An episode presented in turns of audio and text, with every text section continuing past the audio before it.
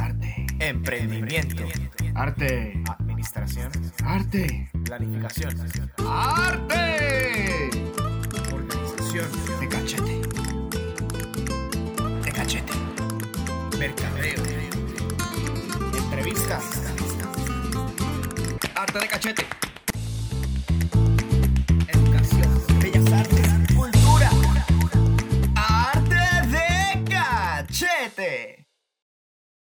Saludos artistas y bienvenidos al podcast Arte de Cachete. Mi nombre es Carlos Cabán, un actor con casi 10 años de experiencia, se lo debo a muchas personas y este podcast lo he realizado porque quiero combinar de manera efectiva mis dos pasiones, lo que son las bellas artes y el teatro y lo que es el mercadeo y la administración de empresas.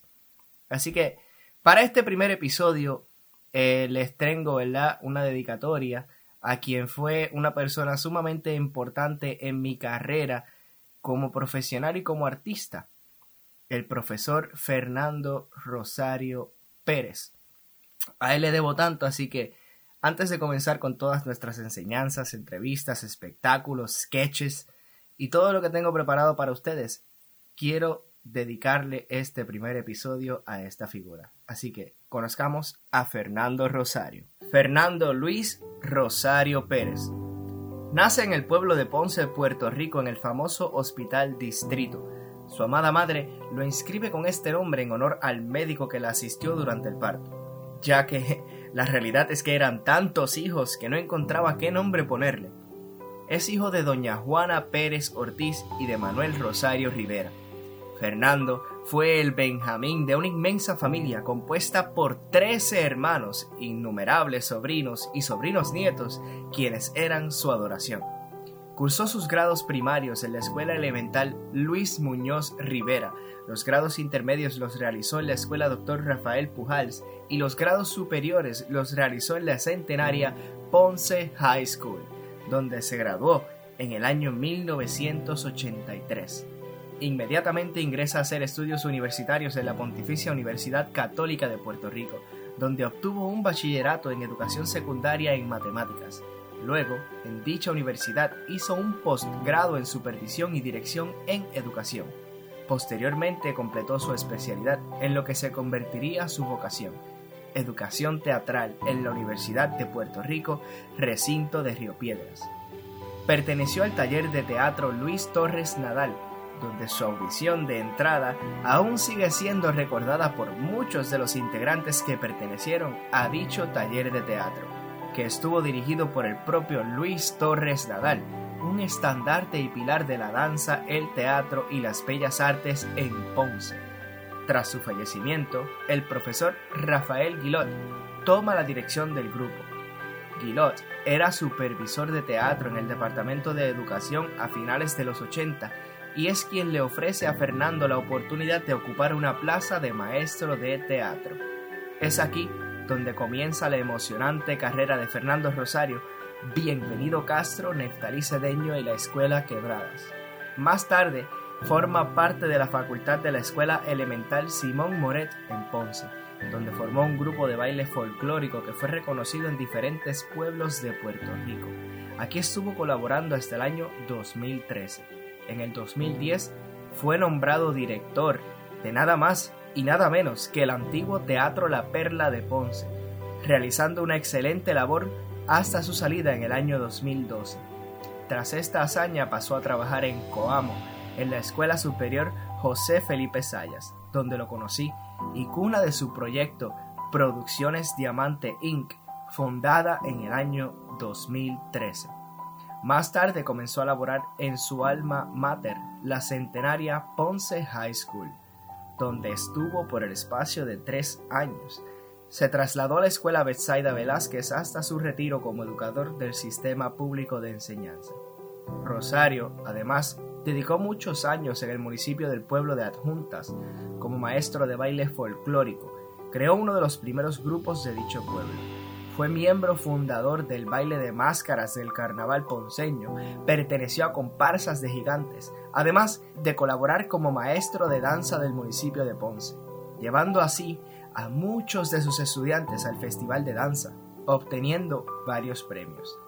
Fue un excelente profesor de teatro y baile, ramas a las que entregó su alma, vida y corazón por sus estudiantes, especialmente por los más necesitados. Un hombre humilde y un gran caballero, dispuesto a dar el sí a cualquier aventura, propuesta o necesidad que le fuese presentada. Y para hablar un poco más de Fernando Rosario, en esta ocasión y en esta primera parte, me acompaña el profesor Jorge Figueroa Irizarri. Pero antes de tener al profesor con nosotros, quiero advertirles artistas que puede que escuchen algunas interrupciones o sonidos, ya que estamos en la plaza pública del pueblo de Coamo. Lo realizamos de esta manera para evitar el contagio por el COVID-19. Sin más preámbulos y con el sonido de la fúnebre a de fondo, Jorge Figueroa Irizar.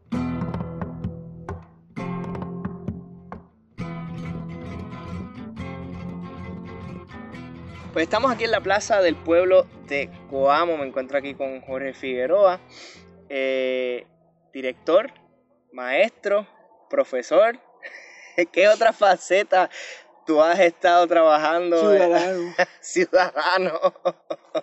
Del pueblo de Puerto Rico. Eh, cuéntanos un poco sobre ti, Jorge. Este, ¿A qué te has dedicado? Eh, yo sé que tu trayectoria es larguísima. Yo sé que has hecho un montón de cosas para Ponce, para Puerto Rico, para un montón ¿verdad? De, de, de personas.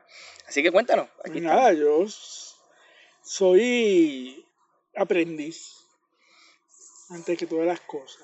Lo demás pues son obligaciones institucionales y de sobrevivencia. Eh, pero un eterno estudiante y un gran apasionado de las artes, sobre todo. Curioso que como gran educador lo primero que dices es que eres un aprendiz. Ah, no, yo cada vez que, llego al salón de los estudiantes y con los judíos. Yo hubiera querido estar donde están ustedes, pero la vida me ha obligado a estar acá al frente. Surge envidia. Sí, yo le tengo un gran, un gran respeto y una gran admiración a los estudiantes. Y siempre he sido un estudiante eterno, pero la vida me obligó a que tenía que estar en el otro lado. Sí. Este, ya toca sí. impartir el conocimiento que tanto ha, ha, adquirido. Claro, sí, yo soy educador de, de, de profesión, ¿verdad? Con licenciatura en pedagogía, aunque no ejercida propiamente en el sistema educativo público.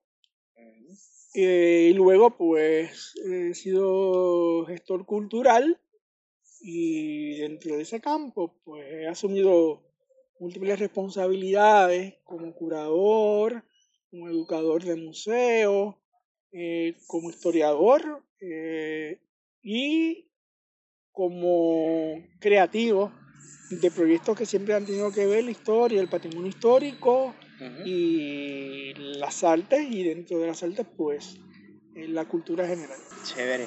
Bueno Jorge, este, estamos en la plaza, estamos en vivo, así que nos disculpan. En esta histórica plaza, en esta histórica plaza de Cuamo, el tercer pueblo Añeja. Así que nos disculpan si escuchan algunos ruidos extraños. Voy a tratar de editar lo más parte, que se pueda. Pero... Parte de la realidad de los espacios abiertos. Claro, no, y estamos tomando estas medidas, como ya lo, claro. lo establecimos hace un rato, eh, por aquello del COVID. Claro, distanciamiento sin mascarilla, porque eso es verdad con mascarilla no, no se entiende. Correcto, ¿no? y al aire libre para ver, evitar, que es más, es más seguro, ya claro, está demostrado. Con una brisa rica como esta. Sí. Bien. Bien, pues eh, Jorge, yo te conocí para el tiempo de la charca, si no me equivoco, si estamos en la misma página. Sí. En, para el año 2014 fue que yo conocí a este individuo que tenemos aquí. Muy bueno, desde el comienzo eh, siempre ha estado impartiendo conocimiento. Créeme que hay veces que dice cosas que yo realmente no entiendo. Claro. Pero son. De... Claro, ¿no? Porque es que, es que, Jorge, hay que admitirlo. O sea, tu nivel de intelecto está alto. Bueno, con este humo Sor Juana, me voy a caer. Mientras más me leo, más, más, sé que el conocimiento es infinito. Claro. Y que no sé nada. Pero sí, siempre es bueno tener una conversación con él. Este, y lo traje, ¿verdad? Porque él es, fue parte esencial de la vida de Fernando. Sí. Eh, estamos aquí para honrarlo, ¿verdad? Ya habré hablado un poco sobre su biografía y todo. Así que yo quiero que Jorge nos narre esa parte que yo no conozco de Fernando, porque yo lo conozco desde Taller Máscara de Producciones Diamante para acá. Pero Fernando es mucho más que eso. Eh, así que me gustaría saber, eh, Jorge, ¿cómo conociste a Fernando? ¿Cómo pues fue mira, en primer comienzo? lugar, se le extraña muchísimo, todavía no consigo que no esté físicamente con nosotros. Iremos acostumbrando. Eh, yo conozco a Fernando como estudiante de la escuela superior. Porque En eh, aquel entonces. en aquel entonces eh, estudiamos en la Centenaria Ponce High School y Fernando era una clase anterior a la mía. Ok. Yo soy menor que Fernando. Ajá. Sí. Ese detalle no lo conocía. Sí, entonces, pero ¿qué ocurre? Que cuando yo llegué a cuarto año, lo que me quedaba era más que tres clases nada más para terminar mi formación en escuela superior. Y me dijo, pues vete a un colegio que en Ponce asistía, que tú terminabas en cuarto año en verano y te vas a la universidad. Y dije, no, hay tanta prisa. Déjame tomar mi cuarto año y me meto en otras tres clases y, y hago el programa. Pero yo me pasaba con la clase de Fernando, no con la mi clase. Claro, en aquella época, eh, la- decir, estudiar en Ponce High era una población extensísima. Mi clase era de 1.200 estudiantes. Eh, La escuela tenía 3.000, era la escuela con más estudiantes en el Caribe. Eh, A nivel de que la clase de la tarde no conoce a la gente de la mañana. Son como si fueran dos escuelas distintas. Sí, sí, es más una universidad que Claro, cualquier una claro, yo cuando llegué a la universidad estaba acostumbrado a caminar ocho edificios. Este, ocho, no, cuatro, cinco, seis, sí. Este, me acuerdo que en un momento dado se quemó un edificio y nos enviaron a una escuela a la calle Aurora, que había que cruzar la parte de atrás. Y ya estábamos acostumbrados a esas caminatas. que Cuando llegué a la Me universidad, imagino que coordinar eso fue un poco difícil, ¿verdad? no, ya estábamos acostumbrados. Bueno, y Fernando y yo, eh, además que nos conocíamos porque, bueno, apenas vivíamos cerca. Yo vivía en Santa Teresita, en lo que llaman el barrio eh, Machuelo, y él vivía en Santa Clara. Era un sector colindante. Y entonces eh, coincidimos como estudiantes de teatro en la Ponce High. Ya una relación más directa. Claro. ¿Y cómo fue? ¿Qué fue lo primero que te vino a la mente cuando. Bueno, tú sabes que a Fernando, nosotros le decíamos JJJ. Ajá. Si la gente no sabe lo que es JJJ, JJJ es un personaje de los Globetrotters. Eso fue una época de los final de los 70 y principios de Lo- los los 80. Harlem Globetrotters. Los Harlem Globetrotters. El gordito, JJJ. ¿Sabes de no Pero- sé quién es. pero es el, el más gordito de Pero todos. el de ellos. nombre, pronunciar el Gordito nombre y nada negrito, y él decía, ye, ye, ye. Pues para nosotros Fernando era ye, ye, ye. No le decíamos Fernando ni Fernando Luis. Nunca le decíamos Fernando Luis. Este, y entonces, pues fuimos estudiantes de, de teatro en la Ponce High bajo la tutela de Lisel Chardon. O sea que cuando lo conociste ya él estaba ejerciendo como, como teatrero. estaba- No, bueno, estaba- no, no, el estudiante de la escuela superior. Claro, pero estaba envuelto ya en ese Ya, yo creo que esa es su, creo que es su primera etapa formativa. Ok, Como la mía y la de Lisset también. claro, Todos venimos de ese, de, de ese periodo, de ese gremio. claro. Y entonces estudiamos teatro, estábamos en ese edificio que era el antiguo Colegio Ponceño de Varones, porque habían quemado uno de los edificios de la escuela superior y nos habían trasladado a esas nuevas facilidades y allí trasladaron el teatrito de ese colegio antiguo, el curso de teatro. Tenemos que cruzar toda la calle eh, Marina y llegar al otro lado, que era la Aurora, estamos hablando de casi 7, 8 minutos de distancia entre Caminando Ponce High en ese calor hasta de el otro lado, Ponce. sí. Pero aquel teatrito era mágico, fíjate, era un teatrito mágico. Y en aquel entonces no había aire acondicionado. No, para nada. Aquello era un piso en madera, todo se sentía, Eh, caminábamos y nos hacíamos sentir en nuestros pasos. Bueno, pues ahí comenzamos bajo la tutela de Elisa Chardon, una educadora en teatro muy reconocida, con una educación vastísima en teatro musical eh, de NYU, en Nueva York. Eh, y entonces, nosotros estamos en un grupo que era el de la tarde. Te voy a hacer una anécdota. Ese grupo se distinguía porque Disque era quizás el, el más flojito de los tres Ajá, de taller. ajá.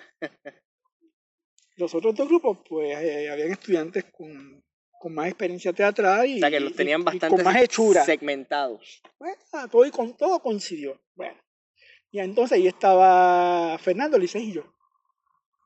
Bueno, pues ahí nos conocimos. En el de los flojitos. en el, el de los rezagados. el de los actores a veces de bajo costo. Actores de bajo costo.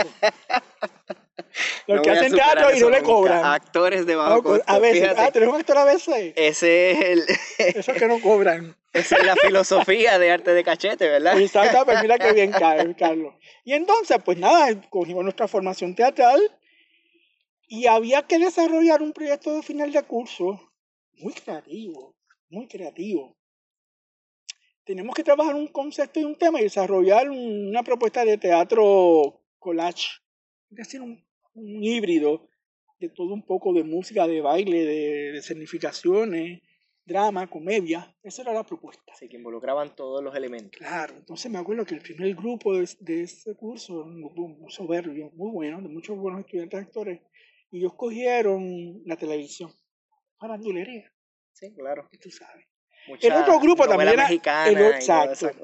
El otro grupo era también muy bueno, siempre las mañanas en la Ponce se destacaba porque tenía estudiantes, más a ver, estaba el programa de honor, Claro, la tarde era para los que vivían cerca de la escuela. Ok. Esa era la política en aquel entonces. Y nosotros vivíamos bastante cerca.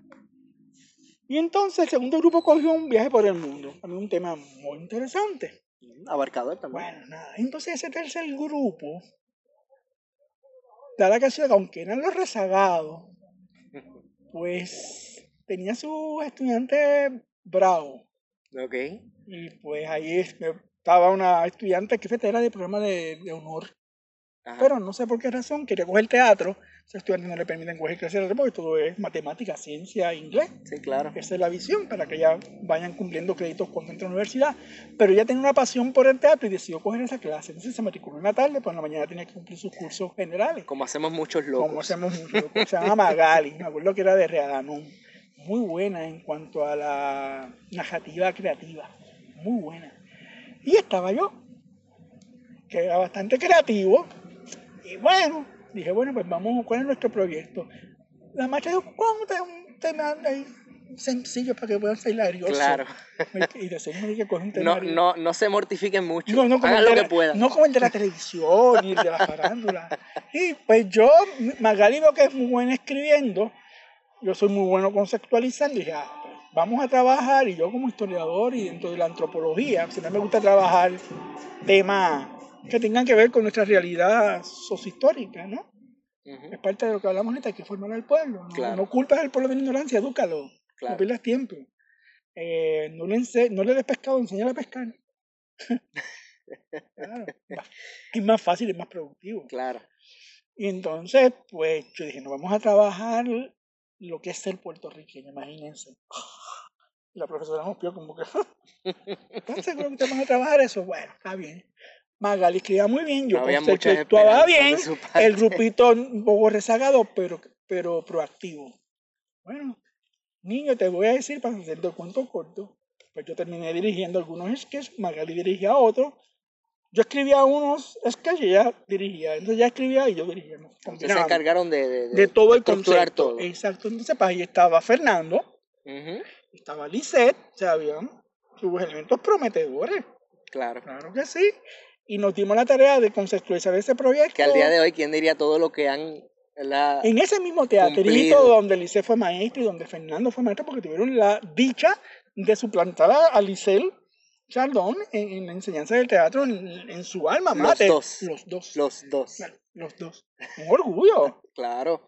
En el mismo salón y en el mismo teatrito eh, donde trabajamos la propuesta. Y se llamaba así Nuestra Gente y era una comedia de humor negro de lo que era el ser puertorriqueño con, con todo su concepto.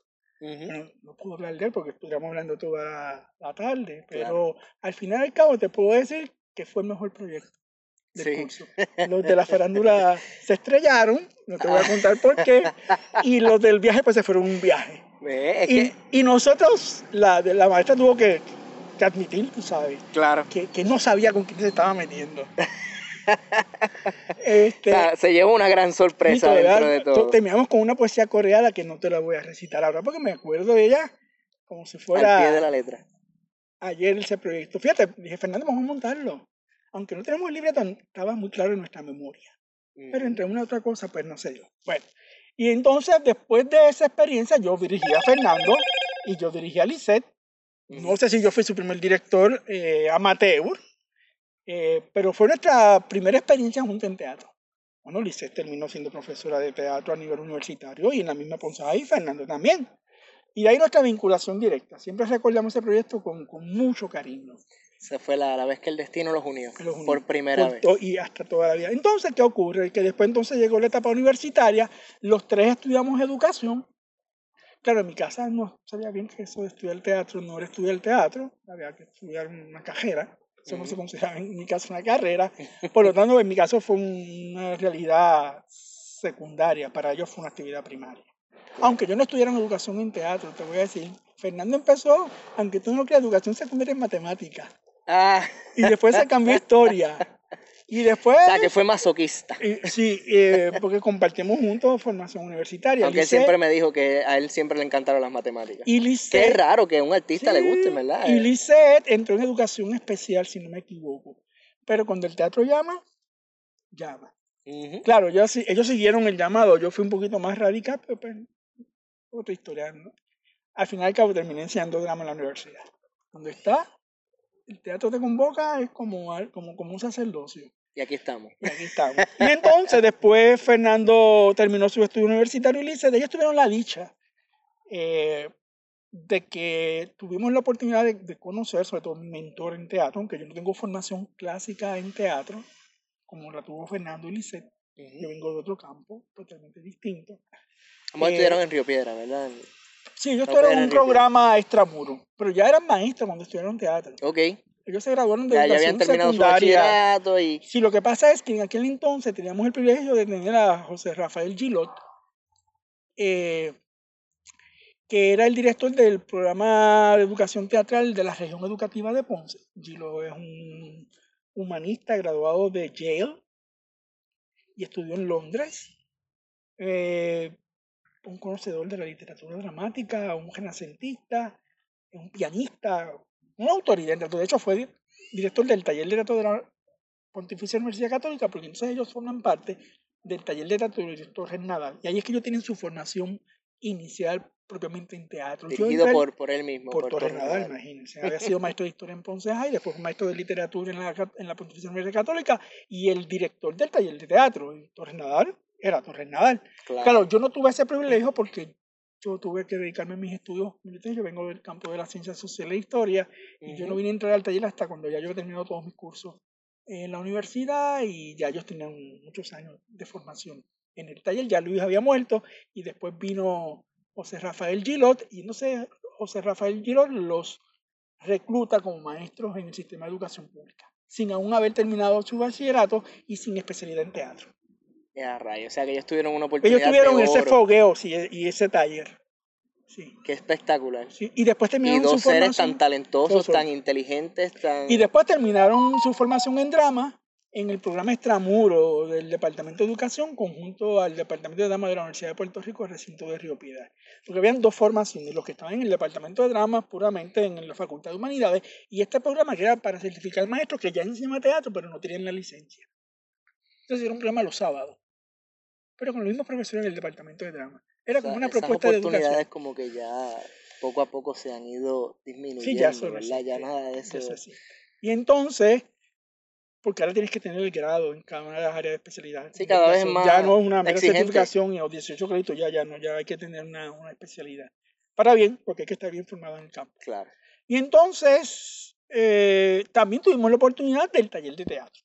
Yo entro al último año y siempre había estudiantes que se quedaban después que se graduaban porque no había otro taller de formación y, y, y de actuación Cuando dice el taller de teatro estamos hablando de... desde la Pontificia Universidad Católica, Luis. Torres Nadal, que después de la muerte de Luis pues, se le designó con su nombre. Y entonces, eh, pues ahí comenzamos a colaborar en proyectos teatrales, que después se dieron proyectos a nivel de producción privada. Y entonces Fernando entra en la etapa de educación, en ballet folclórico, director de ballet folclórico de adjunta, enseña en varias escuelas A públicas de. Ponce. ¿Cuántas facetas que conozcas? Porque Pero Fernando era excelente coreógrafo. llegó a desempeñar Fernando Fernando. bailaba como los dioses. O sea, Nosotros bailamos a veces algunas actividades y algunos lu- lugares nocturnos que, que visitábamos. Y cuando veían que Fernando iba a bailar, decían, pero ese gordo a bailar. Y cuando aquel hombre ponía a bailar, sentaba a todo el mundo. Tenía una agilidad para bailar que si tú no tienes la capacidad de tener un buen soporte con, con, con su persona, y vas a parar en la otra pared. Nunca tuve la dicha de verlo, No, pero nunca, es no. que el que no conoce a Fernando, Fernando era ágil, ágil, ni yo. No nuestra 15 solamente- en aquella época bailaba tan, no solamente en tan el físico. ágil y tan rápido como Fernando. Tú ves a, a Fernando y Fernando era una persona que tenía una energía, Sí, un aura, Sí, una potencia, era, ¿verdad? Era un ser bailaba, prominente. bailaba. Se robaba la atención. Sí. Se robaba la atención. La gente terminaba con la quijada en el piso. Porque Fernando tenía una agilidad y Fernando era obeso. Sí, sí. Estoy hablando de una época que Fernando estaba bien obeso. Yo lo conocí para ese entonces, más o menos para el 2011, Sí. y él estaba bastante obeso en ese Pero tiempo. Uh, eso, no era limitación. Y entonces, pues después mantuvimos una relación de amigos, eh, de cooperación, hasta que entonces comenzó con su proyecto de la compañía eh, Mascarada y después Diamante, ¿verdad? Es correcto, empezó con el taller mascarada acá en la High y Ajá, luego después con- hizo la compañía empezamos privada. el proyecto, sí. Claro. Y entonces eh, comenzó a trabajar sus proyectos de formación estudiantil. Mira, a Fernando yo le tengo que reconocer que quizás no tenía una formación tan amplia como quizás otros maestros Ujú. del sistema público, pero tenía una cualidad, que tenía una capacidad y una valentía de, de foguear a sus estudiantes a un alto nivel. Tú fuiste productor. Sí, yo soy Fernando no de montaba cositas como las que nosotros montamos eh, cuando éramos estudiantes en el Teatrito de la Hay. Él se iba a la alta escena. Sí, Se iba a la alta escena. desde un Y- principio. Y mira, con los riesgos y, y con la valentía de que su prioridad no era si la obra lograba la- las expectativas del público, porque Fernando estaba fogueando estudiantes y tenía una visión más pedagógica. Mi responsabilidad es que estos estudiantes pasen por lo que realmente es teatro. Y si algo puede distinguir a Fernando es que él nunca hizo nada para enaltecerse. No, no, no, no, no. Y mucha gente hasta lo subestimaba. Pero llevó a sus estudiantes a un nivel de experiencia teatral que muchos profesores con más formación, con más experiencia, y con más recursos no lo hicieron o no lo hacían. Se escudan de que el Departamento de Educación no le daba presupuesto, que no podían subvencionar un proyecto a un alto nivel. Puras excusas. Claro. Fernando no tenía esas trabas. Y ejemplo de ello, pues fue todos los proyectos que realizó con ustedes. claro. Y yo eso lo Tengo mucha admiré, experiencia lo, lo admiré y lo aplaudí, porque el, el estudiante pudo validar realmente la complejidad de lo que era hacer teatro. No era farandulería y no era el glamour de, de- de lo que era hacer teatro. Era el- les enseñó a ustedes el, el- el temor de hacer teatro y hacer buen teatro. Yo creo que eso ustedes lo aprendieron. Sí, Eh, porque llevarlos al Teatro La Perla y, y exponerlo Con a- a- a- 16 años en la perla. Y tenía una gran eh, oportunidad porque tenía a, a Indio, Ujú. que A Cristian ex- a Colón. Cristian Colón, que Ujú. era un excelente libretista. Sí. Excel- Yo soy de texto, yo soy de la escuela del texto. Yo hemos, hemos tenido ese gran debate. Ahí la, gen- hay la escuela que defiende el teatro como, como escena y hay quienes defendemos el teatro como texto. Ujú. Yo soy de la escuela del texto. Para mí el texto es primario.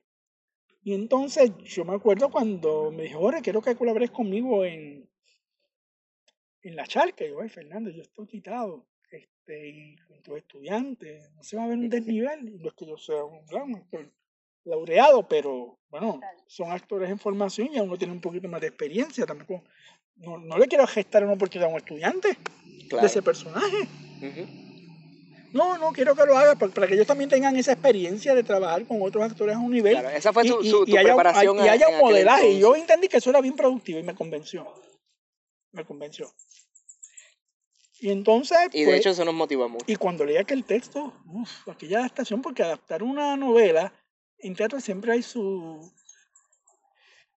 su, su, su falla, porque el género es, es- la, la novela es, ¿verdad? es muy descriptiva, el teatro es más escénico, pero Cristian desarrolló un libreto con una teatralidad casi perfecta, no decir perfecta, porque los proyectos perfectos no existen. Eh, y vi ese personaje, yo me enamoro de los personajes por el texto.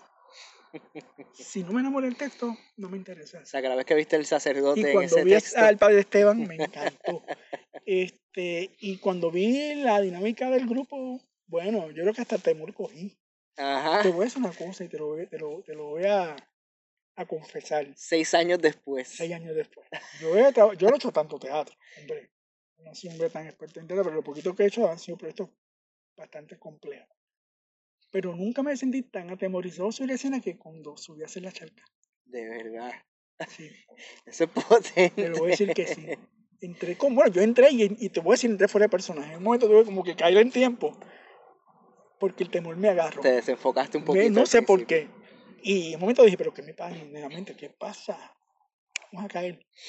Y Bueno, para la charca fue una odisea, que después vamos a contar las anécdotas de esa obra, todo lo que pasamos, todo lo, el susto que pasó Fernando, todo lo que le hicimos pasar a él como estudiante, yo de mi parte, ¿verdad? Que, No, que- fue una, fue, una, fue una producción bien noble. Una yo tengo una foto y veo esa producción de escenografía, esas luces, eh, las actuaciones y, y el compromiso. Y sumamente profesional sí, sí. y lleno de estudiantes. Sí, yo no he vuelto a hacer nada más después de eso. Y no creo que vaya a hacer nada más en mi vida. Bueno, Entonces, pues ahí viene mi experiencia con Fernando. Entonces, verlo como director, ya Fernando me dirigía. Yo era nomás que un pupilo de él. Fernando tenía una cualidad. Fernando era muy.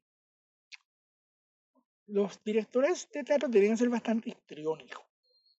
Les gusta escucharse mucho. Muchos entran a la escena y dominan la escena. interpretan primero para que luego dirigir, entonces... Cosa que yo no Sí. muy correcto. Fernando no. Fernando todo el tiempo dirigía que afuera. Fernando nunca entraba a la escena. Nunca entraba a la escena y dirigía con esa distancia y con mucha pasividad, sobre todo. Sí, y una particularidad de él es que confiaba en el talento de Sí, uno, él, él- él siempre decía, y no sé si lo aprendió él, decía, es que el director no dirige la obra, el director lo que hace es corregir eh, los, las falsas interpretaciones que el actor puede tener en la construcción del personaje. Claro, ciertas incongruencias. y- Sí, lo que hace es fijar Dicotomía. los hechos que tengan la veracidad y la, natural, la naturalidad del personaje. Pero esta, esta, esta visión del director como el todopoderoso no, no, no era, no, no cabía no en viene de esa Fernando. escuela. No, no a pesar de que en ese tiempo esa era la escuela. No, que no, pero él no venía de esa escuela. Él, él, él dirigía con mucha pasividad. Hay gente que no, que, que se siente inseguro cuando se dirige de esa manera, porque toda la responsabilidad es del actor. Sí, yo lo viví. Pues, pues fíjate, a mí me gusta el estilo de Fernando. Sí. No, es que es, es como, como un huevo. Tú lo vas empollando poco a poco hasta que él. Sí, porque el uno es responsable. Él es lo que va a borrar signos falsos en la creación de tu personaje. Esa es, el- esa es la dirección quizás más correcta. Claro, Él va a, a borrar esos signos falsos que no dan la proyección de la veracidad eh, en la puesta en escena. Te pregunto, Jorge, eh, desde tu perspectiva, ¿cómo era trabajar con Fernando? Pues mira, era, era un reto.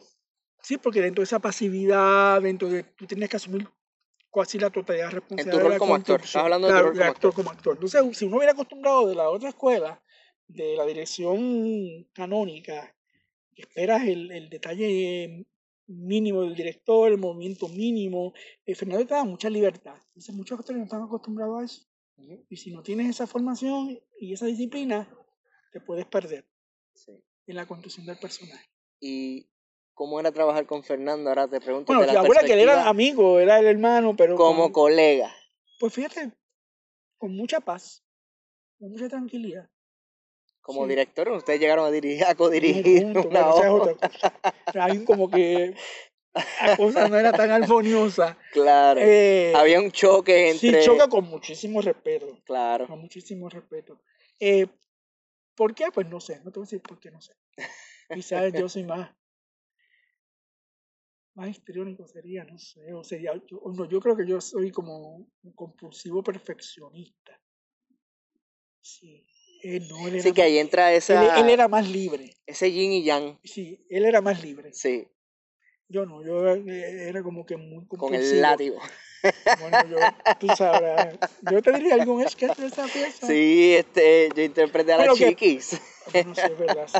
Es lo que pasa es que yo pido mu- mucha, mucha intelectualidad Sí. y a veces no hay tiempo para eso. Ujú. Eh, y eso se me critica a mí mucho como actor, que yo cualquier movimiento y cualquier frase que diga la tengo que tener bien clara en mi, en mi psiqui. y a veces eso es que más allá de las emociones, porque no hay espontaneidad. hay mucha Sí, racionalidad. pero, claro, pero también hay que ser un poco espontáneo. Sí. El buen actor no es el que actúa bien. El buen actor es el que sabe resolver problemas en escena. Eso te lo sabía. Claro. Porque siempre hay problemas en el desarrollo de, de la propuesta escénica. Y si tú no tienes la capacidad Son los y que la naturaleza de hecho. resolver ese asunto, ahí está tu incapacidad de talento. Claro. Y que No. recuerdes, ¿cuántos proyectos llegaron a realizar juntos? Aparte de las reinas de... de- No, No, no fue no, las reinas, fue Requiem para una ese fue un sombra. proyecto que... Bueno, siempre digo, la gente salió cogiendo y la puso en Facebook y dije, aquí todo el mundo está asustado.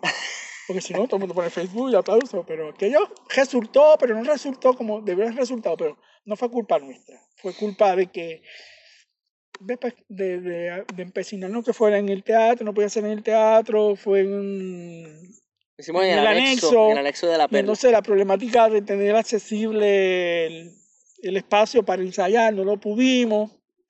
Y eso nos dificultó tener un ensayo general y, y se dio bien, pero no corrió de la manera que hubiéramos querido. Ujú. Pero nada, se cumplió.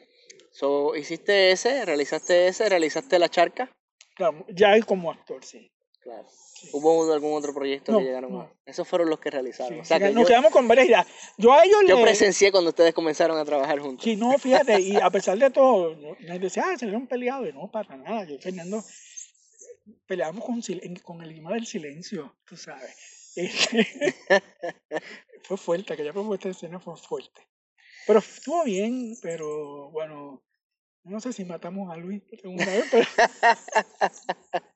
No, no, Pero bueno, ya, ya describimos a Fernando como, como director. Hablamos un poquito de, de él, ¿verdad? Este, No, fíjate, y- y lo que pasa es que yo siempre, Lice me invitaba a, a ver sus, sus proyectos, a, cuando se metía los textos me los daba a leer para que yo le diera su opinión, Fernando igual. Yo le daba muchas ideas, Claro, que eh, siempre, claro, yo- siempre tu- tuvieron yo- esa relación colaborativa. sí, y siempre iba de jurado, y siempre, siempre pedían que pasara por mi ojo algunos de sus proyectos, respetando su libertad, su autonomía, porque, hombre, pero siempre hubo esa correlación, siempre la hubo, y ese respeto. Claro, eh, tanto los proyectos que hizo con ustedes y le hice con la universidad, claro. propiamente. Yo siempre revisaba los textos. Él- Eso es lo tuyo. sí, eso es lo más que me apasiona el teatro, el texto, la palabra, Pues el, lo el describimos. verbo, el verbo, la conjugación. Claro.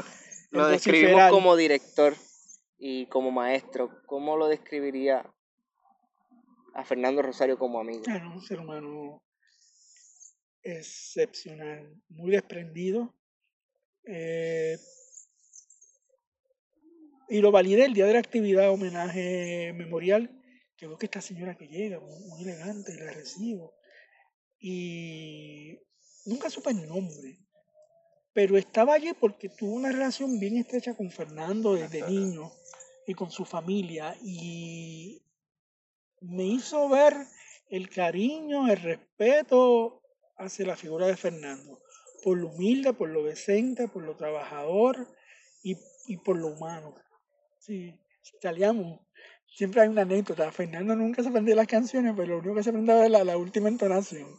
Y ya, la, ahí viene Fernando, y, y cantar, y bailar feliz. eh, y salíamos a compartir y la pasábamos bien. Era, era una propuesta de era una comediata cuando salíamos a, Sí. a, a perdernos por esos pueblos del, del centro y del oeste. Y eso lo vamos a extrañar muchísimo. Seguro Sí, lo vamos a extrañar muchísimo. Jorge, ¿y qué representa Fernando Rosario para la comunidad? Pues mira, Fernando primero es un, un baluarte como educador. Segundo, eh, fue el umbral para que muchos estudiantes y una generación de actores jóvenes eh, como tú tu- tuviesen la, la capacidad de comprender el teatro, de respetarlo y de hacerlo de la manera más digna.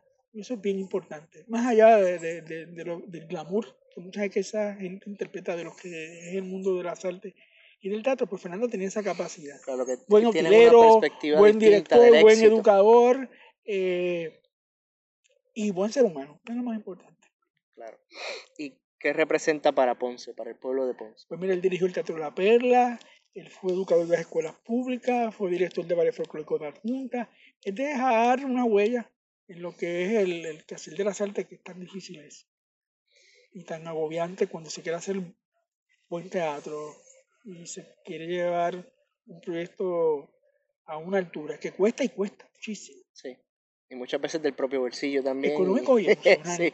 Pero es gratificante. Claro. Yo siempre he dicho, yo ¿verdad? tengo una especialidad en varios campos humanísticos, pero aunque tú no creas, lo más que me apasiona es enseñar el teatro, porque es la disciplina donde el ser humano se encuentra a sí mismo. Y, y todas, las, y todas las disciplinas convergen. Explorando otros personajes, es lo más es que curioso. es, es una disciplina donde todo converge. El teatro es antropológico, es filosófico, es histórico. El teatro es un abanico bien amplio porque es el arte que, que con mayor genuidad le habla al ser humano o lo confronta.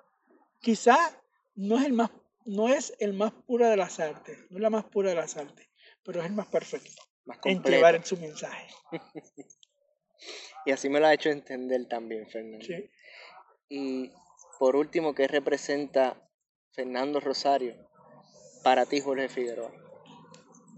Pues siempre será el amigo eterno. Eh, la chispa de, humor en las mayores adversidades. Yo siempre decía que cuando entró en crisis, ¿verdad? respetando la, espiritualidad de todo el mundo, dije, bueno, Fernando quiere trascender y hay que darle ese derecho. Es que vamos a, a celebrarle la vida porque en las condiciones que su cuadro de salud implicaban, era el ver al Fernando que nunca fue. Y él decidió trascender y ser gozoso en una vida muy distinta a la nuestra, y eso hay que celebrarlo. Nos da nostalgia, lo extrañamos, pero No podemos ser egoístas. no podemos ser egoístas. Él no puede vivir las circunstancias que le hubiera tocado vivir después de esa condición y esa recaída tan fuerte. No la pasó bien, pero la superó. Luchó hasta el final. No, y murió con una muerte digna, que eso es lo que debe esperar todo el mundo. Y será recordado por siempre porque el legado que ha Queda dejado, vivo, él está vivo, bueno, ahora mismo Sí. estamos reviviendo, cada rato lo revivimos. créeme que siempre lo llevo en el corazón. Sí, no, no, todas siempre está con nosotros. Yo no creo que, que aunque no esté físicamente, siempre está en nuestra memoria. Jorge, para culminar, eh, algo que le quieras dedicar o decir a, a Fernando. Siempre el eterno aplauso. Standing ovation. ¿Para qué trabaja un actor? Sino para un, un- como dicen, un Zipper Lanskowski, una sonrisa, un llanto y un aplauso prolongado. Eso es teatro, no más. Gracias, Jorge. Gracias Bueno, por estar con Carlos, Y nosotros. gracias al público que, comparte esta historia de vida. Hasta la próxima, pero no, no se queda aquí. Seguimos cacheteando.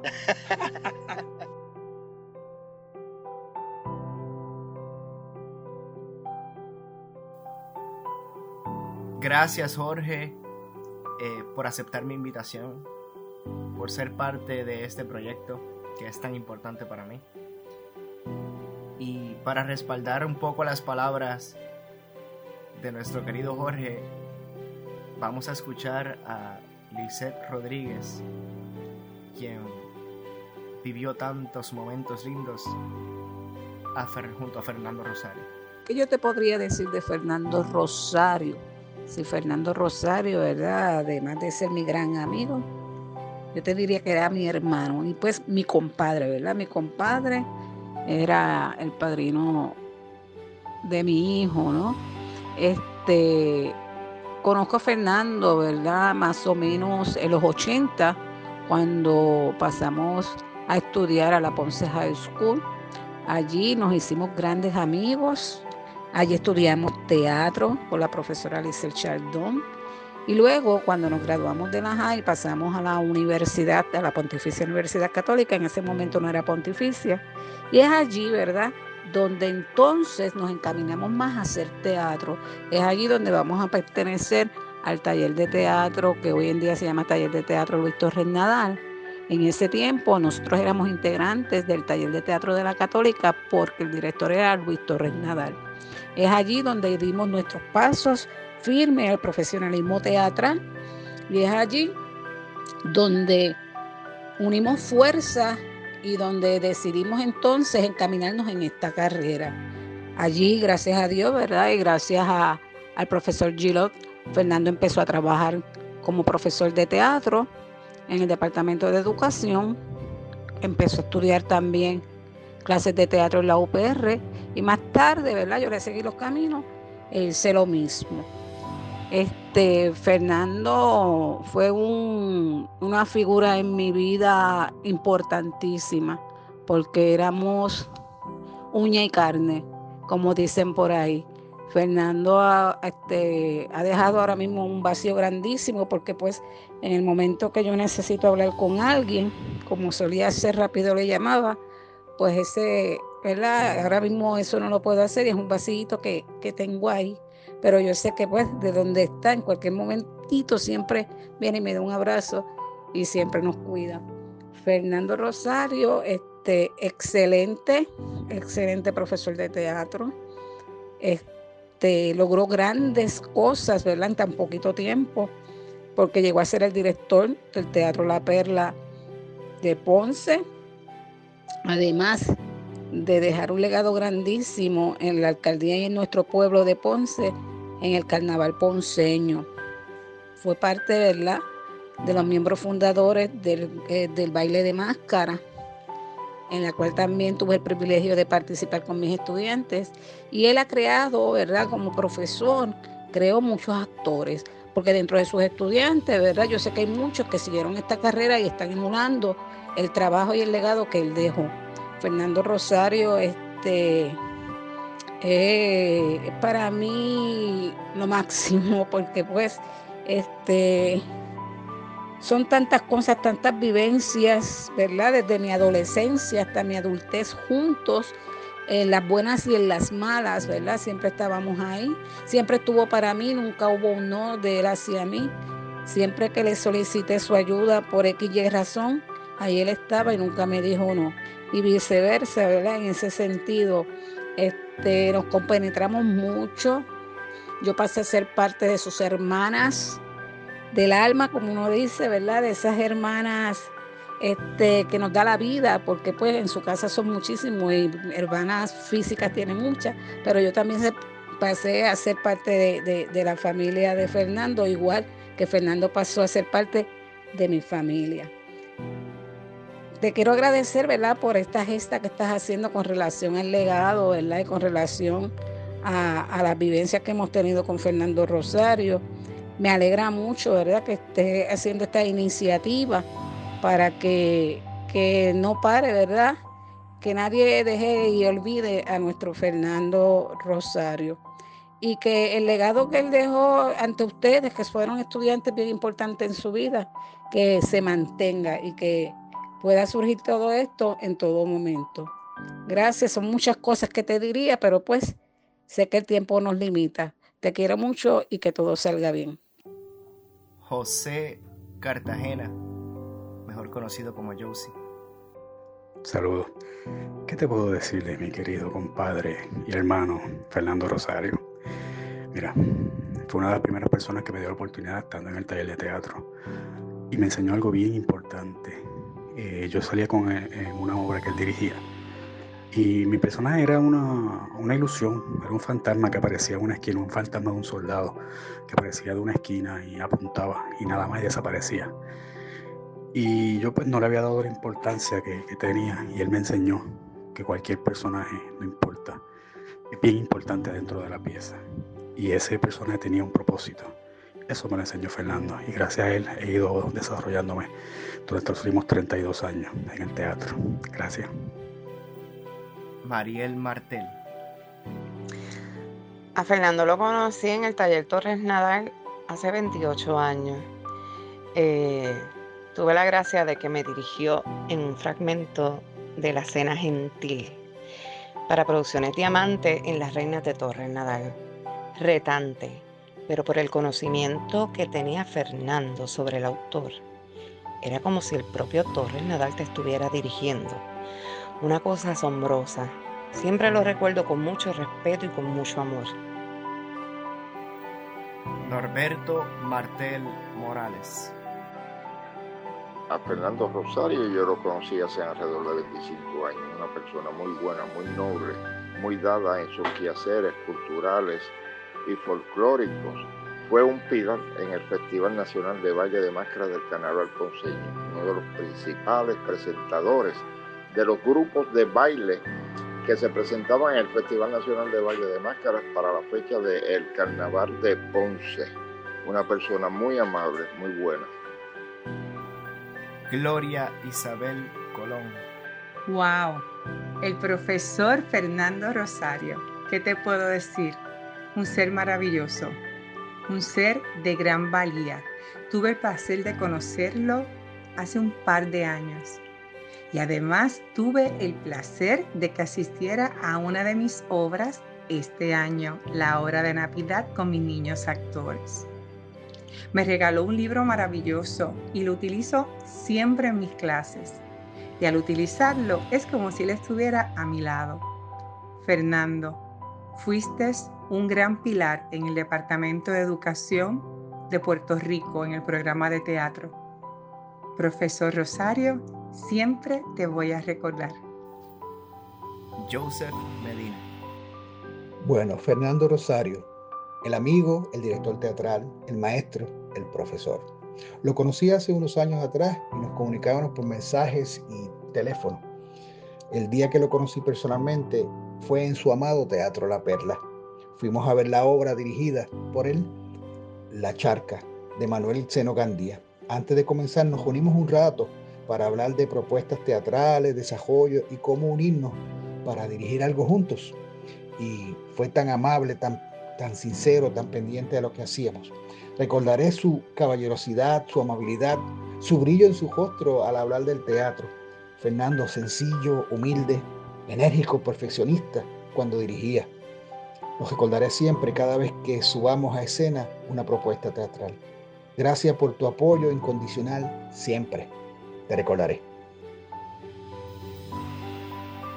Gracias colegas. Gracias compañeros del teatro, amigos, familiares de Fernando Rosario. Gracias a todos los que participaron de este episodio, esta primera parte en donde compartimos un poco sobre la vida de Fernando. Más adelante estaré lanzando la segunda parte en donde hablaré un poco sobre su proyecto, el cual comenzó hace unos 7 años atrás, Producciones Diamante, junto a mi compañero Cristian Colón. Gracias a todos. Gracias Fernando por tanto. Un fuerte aplauso para ti, mi director, mi maestro, mi amigo.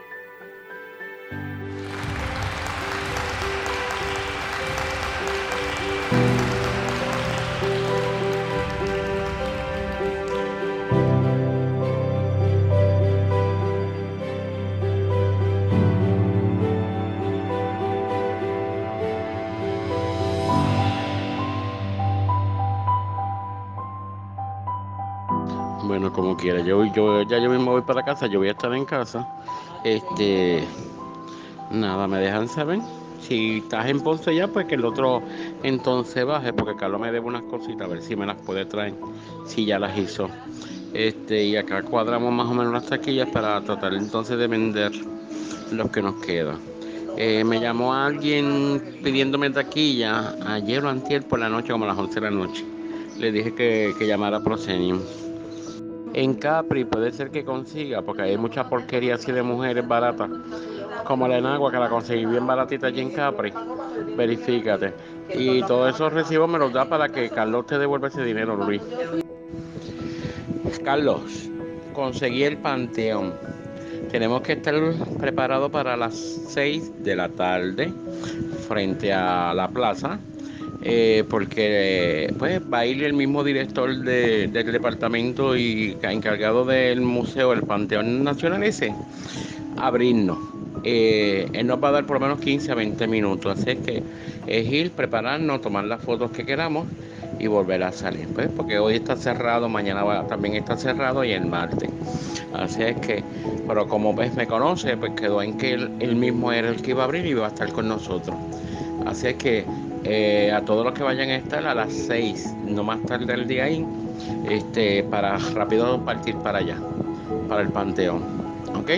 Así que bañate rápido y bajando temprano. Hablamos.